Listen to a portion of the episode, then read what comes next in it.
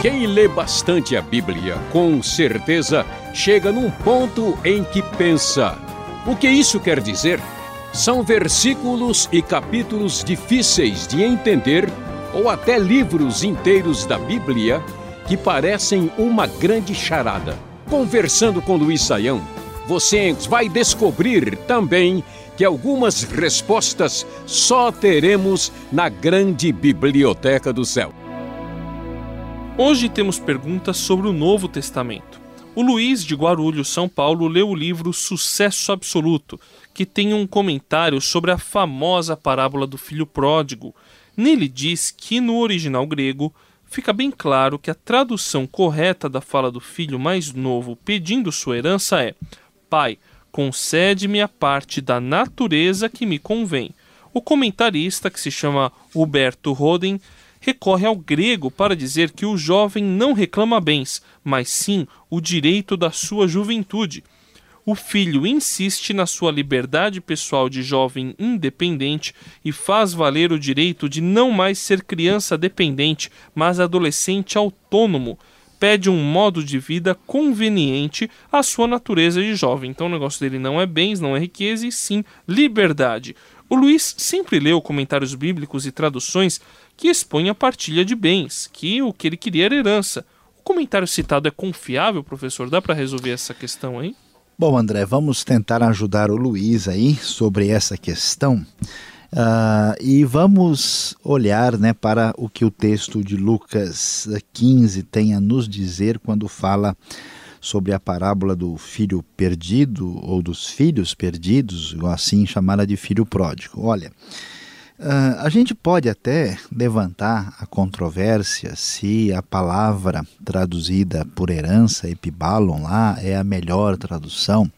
Existe uma abertura para se discutir isso, mas é muito estranho, André, a gente entender que o assunto ali tenha a ver com a ideia de natureza que me convém. Né? Até porque a gente nunca pode assim é, entender um texto sem considerar a continuidade e o contexto. O que, que a gente vai encontrar?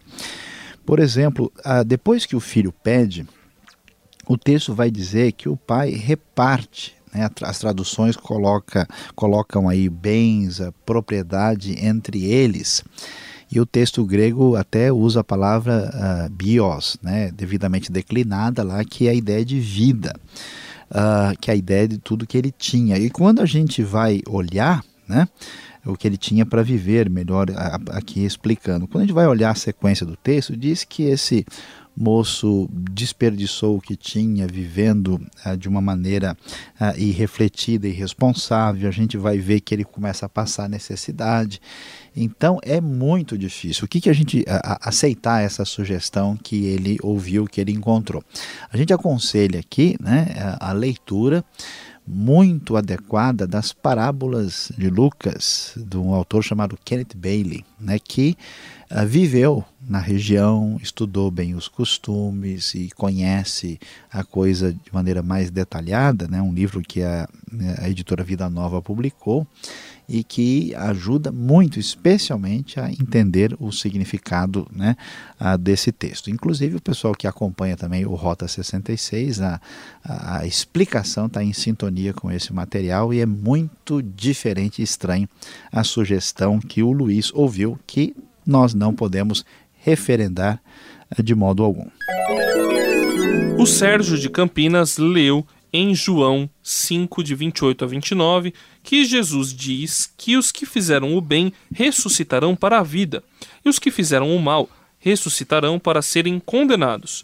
O destino final depende então das obras ou da fé? Preciso entender bem uh, como é que essas duas coisas se relacionam. Né? O Novo Testamento vai deixar bem claro que ninguém pode ser salvo, ninguém pode alcançar o favor de Deus por meio das obras, no sentido em que ninguém pode comprar a Deus por meio né, dos seus supostos méritos. É a ideia muito clara que a gente vai encontrar em Romanos capítulo 3, verso 28, né? dizendo lá que nós somos justificados pela fé independentemente das obras da lei. Agora, ah, quando essa justificação acontece, né, que a gente é perdoado, né, nós temos as nossas injustiças afastadas, porque os nossos pecados caem sobre Cristo, pelo seu sacrifício substitutivo, e ele toma a pena dos nossos erros em nosso lugar, e ele, como o justo que cumpriu perfeitamente a lei, transfere a sua justiça para nós. Então a nossa justificação se dá pela fé. Uma vez que isso acontece, isso produz uma nova vida em nós que se traduz de maneira concreta e essa nova vida produz é, o que a gente chama de obras Uh, compatíveis com o arrependimento, compatíveis com esse novo nascimento. E o que a gente vai perceber é o que Tiago capítulo 2 vai dizer, né, que a fé sem obras é morta. Tiago 2:24 vai dizer que o homem é justificado não somente pela fé, mas também pelas obras. Mas que obras? Não obras de pessoas que tentam na força da sua própria carne, da sua própria disposição, vontade e suposto mérito, merecer alguma coisa diante de Deus, mas obras decorrentes da vida que vem de Deus, que vem do Espírito, que vem dessa justificação que aconteceu em nós. Que não é possível que uma pessoa tenha né, esse encontro extraordinário com Deus e que isso não produza nada na sua vida. Então, aqueles que fizeram o bem não foram aqueles que tentaram fazer alguma coisa para contar pontuação ou milhagem diante de Deus, né? mas aqueles que produziram as obras que vêm do próprio Deus, que vêm do Espírito. Por isso, nesse caso, a salvação se dá pela fé, que produz obras decorrentes da fé. Falando no assunto, a Viviane quer saber quem realmente será salvo, já que na própria Bíblia diz que quem disser que não peca, já está pecando, ou seja, todos pecam, mas para ser realmente salvo, não podemos pecar. Não é isso, professor? Como seremos salvos se sempre cometemos nossas falhas devido à nossa limitação? Para ajudar a Viviane aí, André, a gente tem que né, levantar a questão. A pergunta é se nós eh, estamos falando de sermos salvos ou de sermos perfeitos. Né? Essa é a grande diferença. Né? É verdade, não há ninguém na terra que seja bom e perfeito e nunca peque. Né? Se nós dissermos que nós não temos pecado, se dissermos que não temos cometido pecado, nós nos enganamos a nós mesmos, vai dizer 1 João capítulo 1, capítulo 1, versículo 8 e 10. Então, o que, que acontece é o seguinte: quando nós falamos em salvação, a ideia que nós devemos ter é de uma pessoa morrendo afogada numa piscina. Né? Quem precisa de salvação é quem está numa situação muito difícil. Ah, por isso que Jesus critica tantos religiosos do seu tempo, dizendo né, que os médicos, né, quem, quem se, os, os que estão é, numa situação saudável, quem se julga são, não precisa de médico, né? E eles então se achavam nessa condição. Então, o fato de reconhecermos que somos pecadores e reconhecermos que temos cometido pecado é que nos coloca na situação de precisar de salvação.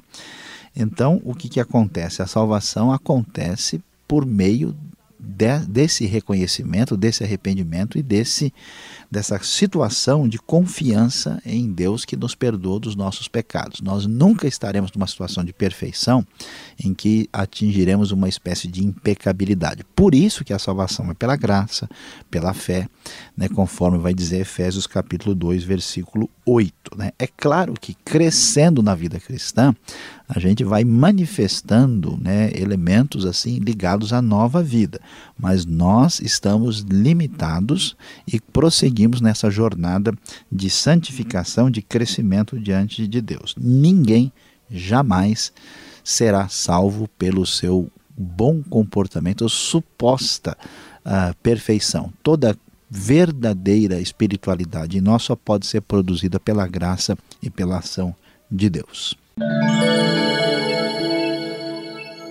Quer dizer então, professor Luiz Saião, que depois de salvo, se a gente continuar a pecar, não tem problema porque a gente já saiu da piscina, não é verdade?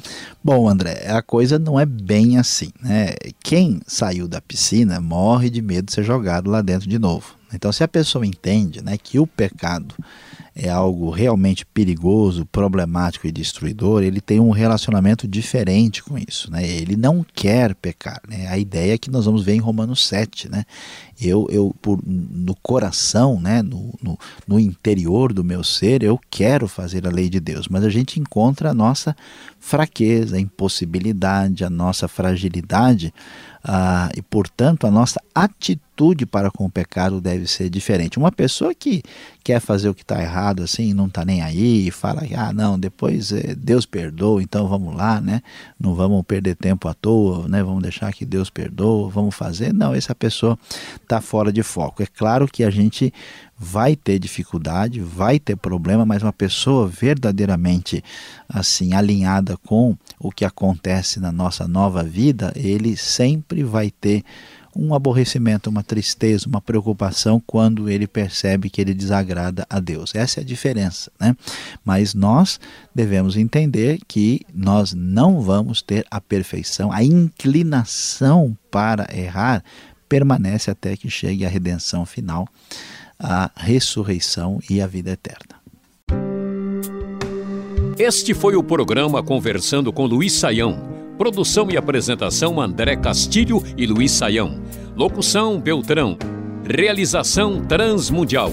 Envie você também suas perguntas para conversando@transmundial.com.br ou escreva para a Caixa Postal 18.113, CEP 04626-970 São Paulo, capital.